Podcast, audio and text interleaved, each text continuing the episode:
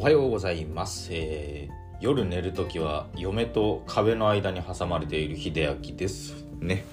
ということで 今日も生き方をマネジメントするラジオということで体のケアを通して心を楽にするヒントを皆さんとシェアしていきたいと思います。まあ冒頭の話はさておきですね。まああのおのおの考えてどういう状況だろうっていうのはちょっと考えていただいてちょっと今日お話しするのはですねこんな寒い日が増えてきたからこそ皆さんにちょっとお伝えしたいなと思うお話でございます。あの冬季うつっていう言葉皆さん聞いたことありますかね？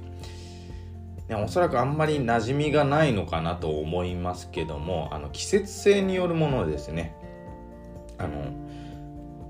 なんでしょうまあ季節性でその感情が移り変わったりとか例えば皆さんよくあるのが秋になるとちょっとね物悲しくなったりしませんかね。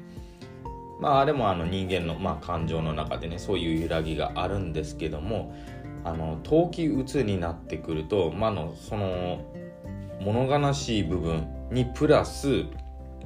あの冬の時間まあ秋冬ってなるとあの日照時間ですね。日の出てる時間が物理的にもう短くなってくるんで本来だったらその春と夏に比べてその、まあ、リラックスホルモンと言われるセロトニンですね。これがねあの、まあ、セロトニン以外のホルモンもそうなんですけども減少してきてしまい、まあ、うつになってしまう。で従来のうつと何が違うかっていうと従来のうつだと食欲不振とか眠れないとかが代表的な症状なんですけどもこの冬季うつの場合だと、えー過食過眠で体重増加というねまあ冬にはよくあるような感じなんですけどもまあこれがちょっと同行してくると、まあ、冬季うつの可能性が出てきます。であのちょっと見分けにくいポイントではあるんですけども、まあ、自分もあの、ね、あの冬に体調を崩して3年休職したという経験なんあるんですけどもちょうど体調崩したところ時がこの冬なんですね。でその時もやっぱり過食過眠甘いものばかりを食べて寝すぎて、まあ、生活習慣も乱れて、まあ、体重も最終的には3 0キロ近く増加したんですねなのでこの冬の過ごし方っていうのはすごく大事でやっぱりちゃんと日光を浴びましょうっていうことですよね冬はただでさえねあの日光が少ないとね体が目覚めにくいっていうねまあそういう特性があります。で体が、まあ、光を受けることによって体内時計がリセットされるので、まあ、それがどうしてもね朝遅いと全てあの後ろにずれてしまう